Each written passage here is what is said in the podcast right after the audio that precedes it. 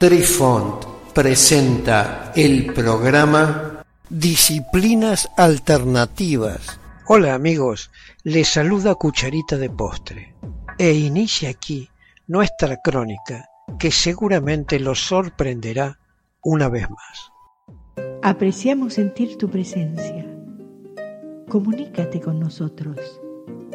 Hazlo, Hazlo. vía Twitter en arroba trifón guion bajo media. Hola, soy Besitos de Sol. En el programa de hoy escucharemos Historia de la clarividencia. A lo largo de la historia ha habido numerosos lugares y tiempos en los que las personas se han proclamado a sí mismas o a otras personas como clarividentes se dijo que varios santos cristianos podían ver o saber cosas que estaban muy alejadas de su percepción sensorial inmediata como un tipo de regalo de Dios. Incluyen a Columba de Iona, al Padre Pío y Anne Catherine Emmerich. También se registra a Jesucristo en los Evangelios como pudiendo saber cosas que estaban muy alejadas de su percepción humana inmediata. En otras religiones, las historias similares de ciertos individuos que pueden ver cosas muy alejadas de su percepción sensorial inmediata son muy comunes, especialmente dentro de las religiones paganas, donde se usaban los oráculos. La profecía a menudo involucraba cierto grado de clarividencia, especialmente cuando se predecían eventos futuros. En la mayoría de estos casos, sin embargo, la capacidad de ver las cosas se atribuyó a un poder superior y no se pensó que fuera una habilidad que estaba dentro de la persona. En el jainismo la clarividencia se considera uno de los cinco tipos existentes de conocimiento. Se dice que los seres del infierno y el cielo, devas, poseen clarividencia por nacimiento. Según el texto Jain Sarvadaraishi, este tipo de conocimiento se ha llamado avadhi, ya que determina la materia en un rango descendente o conoce objetos dentro de los límites.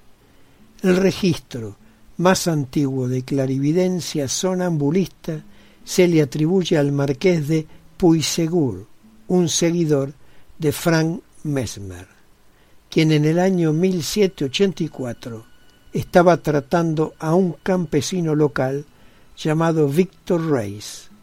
Según los informes, durante el tratamiento, Reis entró en trance y sufrió un cambio de personalidad.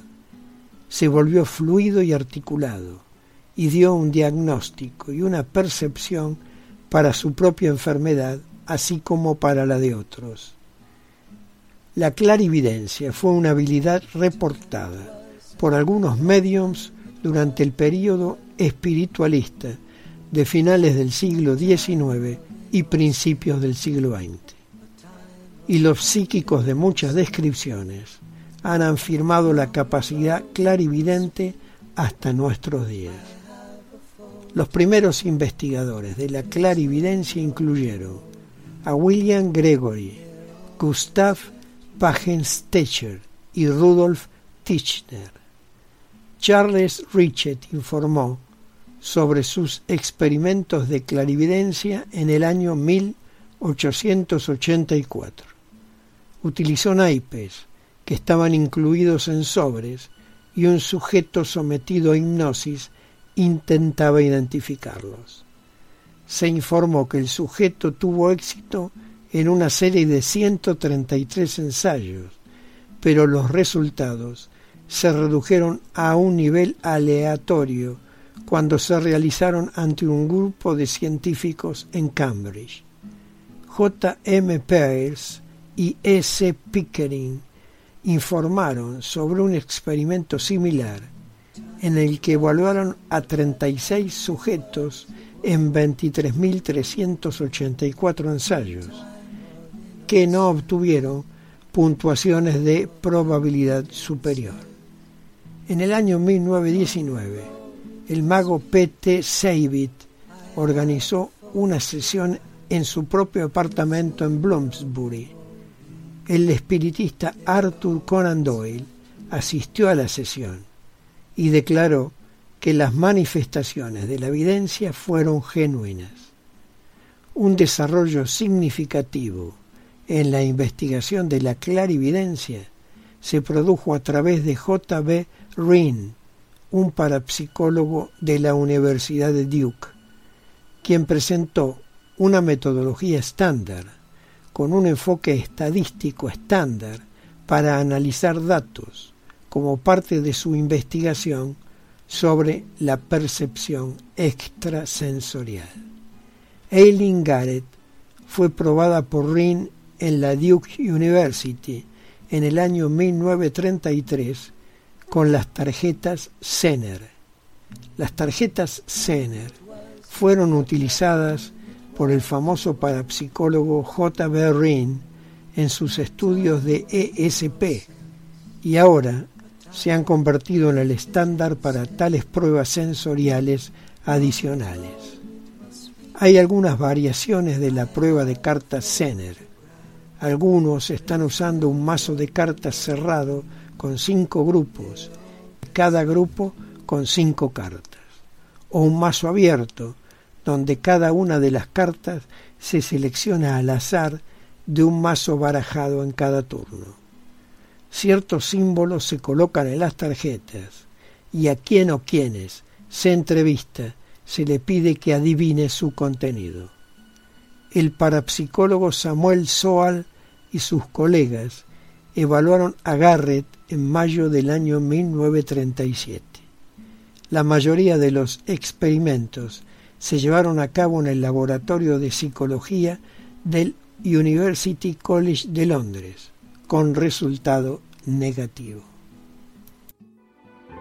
Queridos amigos, los esperamos en nuestro próximo encuentro con un nuevo artículo que estamos seguros será de vuestro interés.